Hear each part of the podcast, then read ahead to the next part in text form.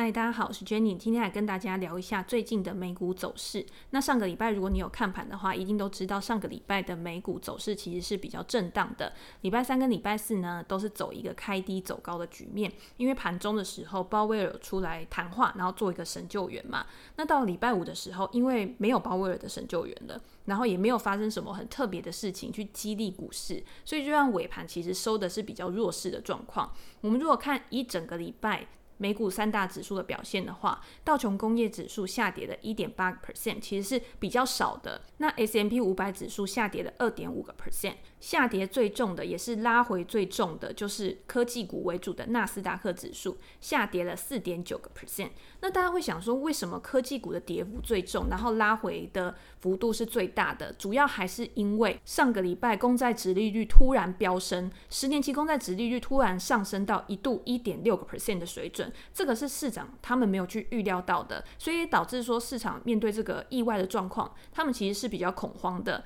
他们认为说，诶，经济的复苏比想象的快，那是不是之后通膨的上升速度也会比想象的还要快？联准会如果看到通膨的情况的话，他可能就会开始有紧缩的态度，可能会想要减少现在的购债规模，或者是想要去升息。那如果升息的话，对于目前市场上面高估值的科技股，就会有比较大的影响。第一个就是估值过高的问题会被大家更正视。第二个就是很多高成长的科技股，它可能是靠借贷去支付它现在的营运状况，那实际呢，它是没有一个获利的。如果之后借贷成本上升的话，对于这些公司来说也会是一个比较沉重的压力，所以才会让资金就是有一些板块转移的现象发生。那我觉得投资人就会很担心说，我现在到底要怎么样去布局我的投资组合？最多人这几天问我的问题就是，现在到底是不是泡沫啊，还是？是我应该逢低去进场。我觉得你现在要担心泡沫，可能真的还是太早。但是如果你想要去做一个逢低进场布局的话，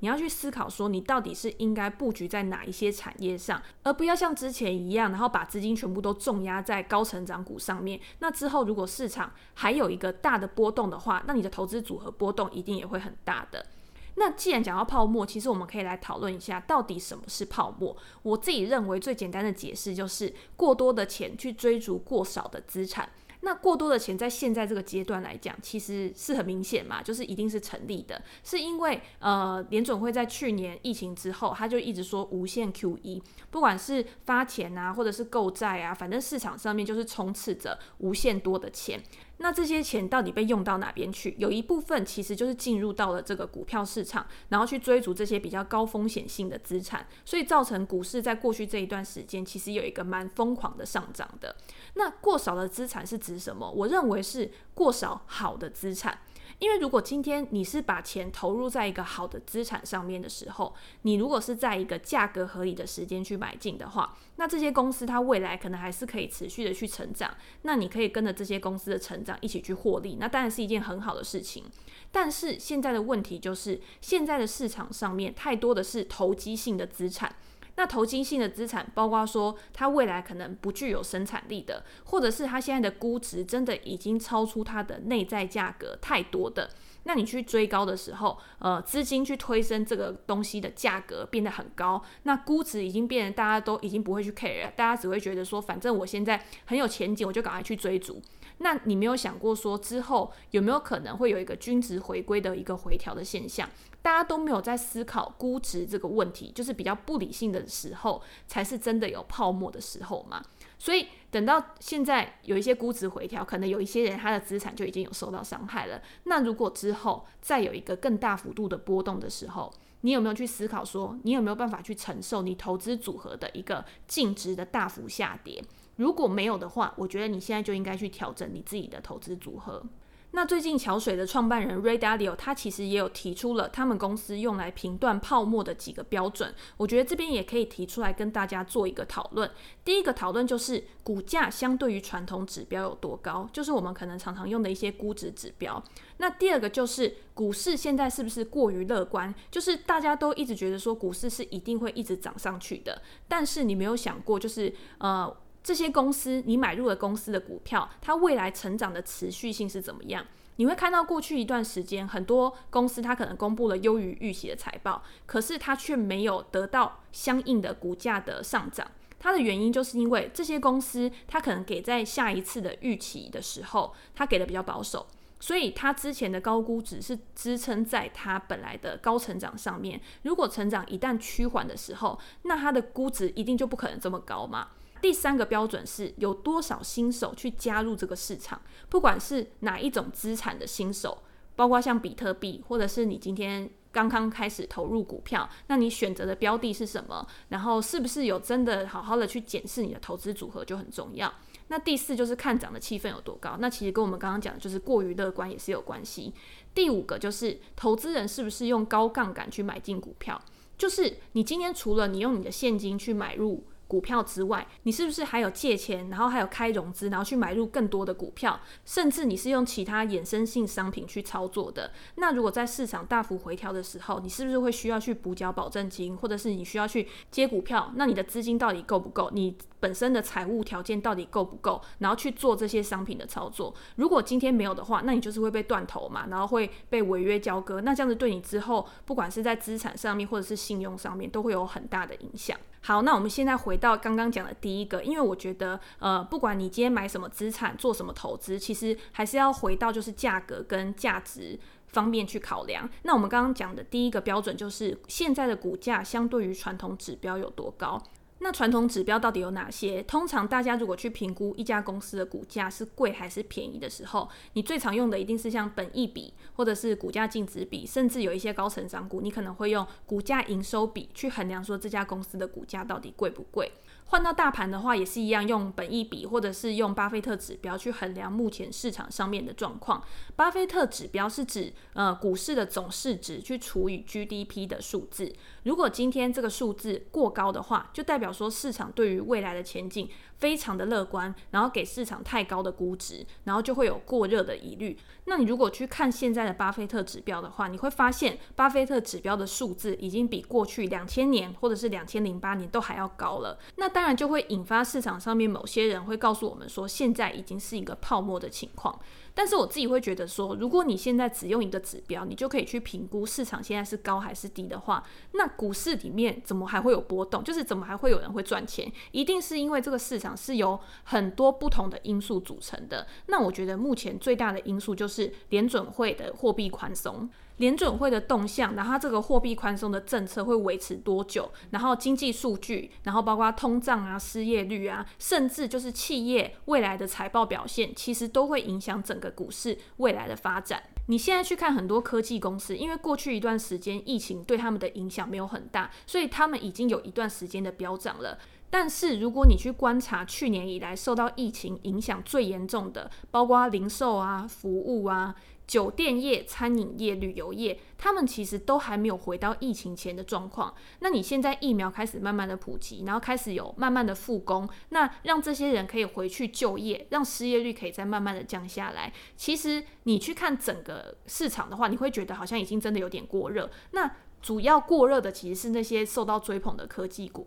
但是之前受到比较严重影响的，它其实在未来还是有一个上涨的机会的。所以你会看到现在有一些资金的板块流动，就是这些资金它去寻找更有获利空间的产业。那我们自己在观察到这个现象的时候，我们也可以把我们自己投资组合的配置去做一些调整。我们可能去选一些基期比较低的公司，然后在它下一次财报出来，可能有一个比较明显优于预期的状况的时候，我们一样可以跟着这些公司的复苏，然后一起来获利。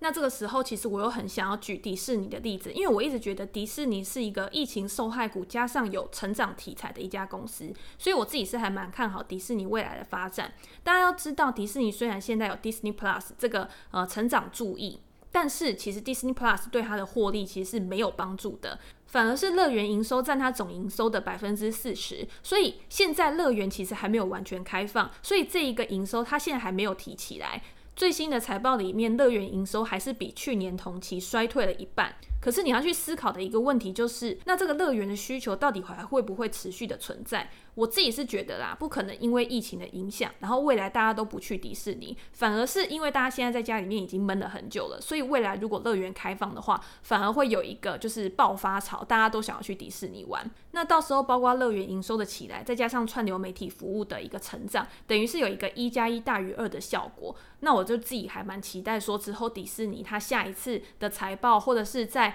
呃乐园真的公开之后，给它一个很好的催化剂，让它的股价可以持续的上涨。那大家也可以再用这样的方式去思考，说有哪一些产业会因为未来逐步的开放跟解封，渐渐的这些营收会回到一个正常的水准。航空、旅游、酒店、电影院，我觉得都是很值得观察的领域。那我觉得在这个礼拜有可能科技股会有一个反弹，然后呃之前的疫情受害股，因为上个礼拜可能它比较耐跌嘛，所以它可能会有一些拉回。那这个拉回的时候，你就可以去考虑布局一些你觉得还不错的公司，然后具有一个未来成长空间的。那我们回到呃达利欧的泡沫指标，还有一个指标是有多少新手加入这个市场，来判断说到底现在是不是泡沫。那大家都知道，过去这一段时间，其实有很多人加入到美股市场，甚至台股市场，它的开户数也一直在创新高。那你难道说很多人去开户就判定这个一定是泡沫吗？我自己会觉得，越来越多人加入这个市场，其实是一个好的事情，因为你市场参与的人越多，你这个市场上面流动性就会越好，也会创造更多可以获利的机会。你要说是泡沫，就像我刚刚讲的，你应该是这些新加入市场的人，他们是用什么样的心态在投入股市的？在疫情之前，这些人可能根本就没有兴趣投资，没有兴趣去了解投资。但是我有认识很多人是疫情之后，因为他待在家里面没有事情，所以他开始研究投资，他才开始知道投资理财的重要性。是因为疫情这件事情，让他们可以提早开始理财，然后开始准备他们的退休金，然后做好他们的一个资产的规划，然后设定一个长期的目标。那其实对很多人来说，这个就是一件好的事情嘛。可是，如果你今天新加入市场的人，他们是用一种很投机，然后追高的心态去买股票的，就是看到什么在涨，看到别人赚很多，然后我就去追买，那这样才是一个比较危险的状况，才是真的导致可能会有一个泡沫的形成。呃，我觉得例如啊，比特币的价格飙涨，因为它是在一个太短期，然后太短的一个时间里面的飙涨，所以这就有可能是一个泡沫的象征，然后也让比特币的价格开始有一个大幅度的波动。我并不是说比特币这东西就一定不好，只是你如果今天在一二十年再往回来看，现在比特币的价格有可能真的是一个很低价的状况，但是在短期短期飙涨得太快了，所以会有一个大幅度的波动，让很多就是后来才去追买比特币的人，他现在可能是一个亏损的状态。大家都知道，过去一段时间比特币涨很多，所以连很多机构法人啊，很多 hedge fund 的 manager 啊，他可能都出来告诉你说啊，我觉得比特币真的是一个好东西，很适合当做一个资产配置的一个标的。然后当所有人开始都把比特币纳入到投资组合，然后机构也开始把比特币当做他们自己呃资产负债表下的一个部分的话，就会让市场对比特币更关注。也让更多人开始去买入这种比特币或者是其他的加密货币。这边有一个数据可以提供给大家参考，就是我看到一个新闻，Robinhood 是一个美国的网络券商嘛，然后它现在已经拥有了一千三百万名的用户。那他在二零一八年的时候去开始做一个交易货币的买卖的一个服务，让他的用户可以去买卖加密货币。公司统计出，今年二零二一年前两个月就有超过六百万的用户，然后在平台上面去购买加密货币，这其实是一个蛮大幅度的成长的。在二零二零年，Robinhood 它每个月哦就新增二十万个用户想要去交易加密货币，一年就增加了两百四十万个。可是今年光前面两个月就增加了两百四十万名，等于是今年前面两个月就已经超过去年一整年想要买加密货币的人。那你就知道说，突然开始有一窝蜂的人都想要去疯抢一个资产的时候，那这个时候呃短期就可能会有一个过热的现象嘛。那你去思考，如果今天你是一个买入加密货币的人，好了，你是真的想要把呃比特币当做你资产的一部分？还是你只是想要去买入比特币，然后赚一个短期的价差，两个是完全不一样的东西。因为如果你是想要长期持有比特币，然后把你的比特币当做资产配置的一部分的话，你要去思考的就是你买入的比特币占你整体投资组合的比例是多少，可以让你就是持有的时候可以拿得更稳。它的波动最好不要让你就是抱不稳，就是让你觉得很紧张，对你的投资组合造成太大的影响，你才有办法握得长期嘛。那如果今天你只是想要做短线，就是做一个比特币的价差的时候，你觉得你自己买入之后可以再把比特币卖给下一个傻瓜，结果当比特币突然有一个暴跌的状况，大家其实都想要赶快把比特币卖掉，结果你自己反而卖不掉，你反而是最后的那个傻瓜，或者是你吃亏钱把它卖掉的，这个就是投资跟投机最大的差异。那我觉得不只是在比特币，因为今天我们只是想要说，诶，过多的钱去追逐过少的资产。那你如果今天是要用在别的资产上面，其实也是一样。如果今天你都是用这样的心态去思考你要买入什么样的资产的话，你就会在这种飙涨的时候，其实你会更冷静，然后去观望一下，然后等到市场有拉回，然后有估值回调的时候，才慢慢去做一个分批布局的配置，其实是一个比较好的策略。那达利欧他那个报告其实最后总结就是说，他也觉得现在目前市场上面是比较高估值的状况，但是还没有到达一个泡沫。以他们的观察，现在是有一些科技股是处于泡沫的状况，大概市值前一千家大的公司里面有百分之五的公司，它的股价是被高估的。那如果今天你看到一家公司的股价或者是一个资产的价格，真的比你觉得合理的估值还要高出太多的时候，那你就先考虑先观望，然后等到一个比较冷静的状况的时候，然后你再考虑去布局。好，那今天最后我就来回一下在 Podcast 下面留言的呃问题，因为有一个问题我觉得还蛮重要的。对于长期投资，呃，这个听众他想要采取的投资配置是四成美股大盘，三成台湾官股金融，两成房地产 REITs 跟一成美国公债。那这样子的长期配置可不可以？然后会建议采取什么样的买入方式？那我觉得，呃，其实我自己在投资美股的时候也有一个想法，就是我既然要去投资美股，我就想要投资成长股。而如果你今天是想要做一个领息固定收益的话，如果你是想配置金融股，我还是觉得台湾的金融股是比较具有一个固定收益的一个优点，因为。第一个是你在投资美股的时候，如果你去领息的话，你的利息就要被收三十 percent 的股息税嘛。那美国的金融股其实它目前的殖利率也可能没有台湾的金融股这么高，所以你今天做资产配置的时候，你一部分配置在美国的一些成长股上面，那一部分配置在台湾的一些收息股上面，其实是 OK 的。那还有两层房地产 REITs。REITs 的话，其实在美国它也有很多的选择。那你今天因为 REITs 在去年二零二零年的时候，有很多它的物业其实是受到疫情影响，有一个很大的一个打击。那在这一段时间，其实慢慢的都有一个营运回温的状况。所以我觉得在这个时候，其实跟之前我们讲能源股一样，有一些 REITs 它其实它的价格是处于被低估，或者是目前还有在合理估值上面的。那它配息其实又配得还蛮好的，因为大家知道美国的 REITs 它其实百分之九十的收益都是需要去拿过来配息的，所以也让很多人把 REITs 当做一个固定收益的一个证券。那我觉得你今天在投资的时候，四成美股大盘，我觉得是 OK 的。那这个大盘就是看你的资金，如果你今天是呃有一个长期投资的规划的话，你就定期定额的去买美股大盘的 ETF，譬如说像 SPY 啊、VOO 啊、VTI 这种股票。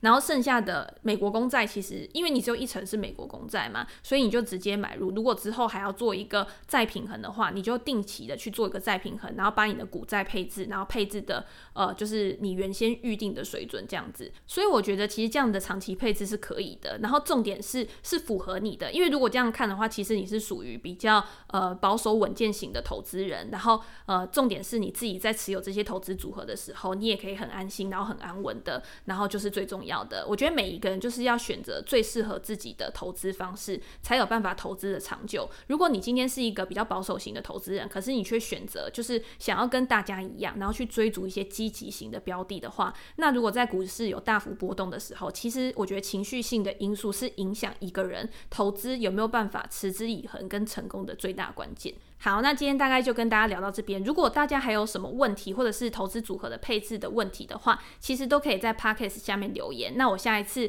在录音的时候，我就可以回复大家的问题，然后顺便也可以分享我自己对呃投资组合配置的想法。那今天就先这样喽，拜拜。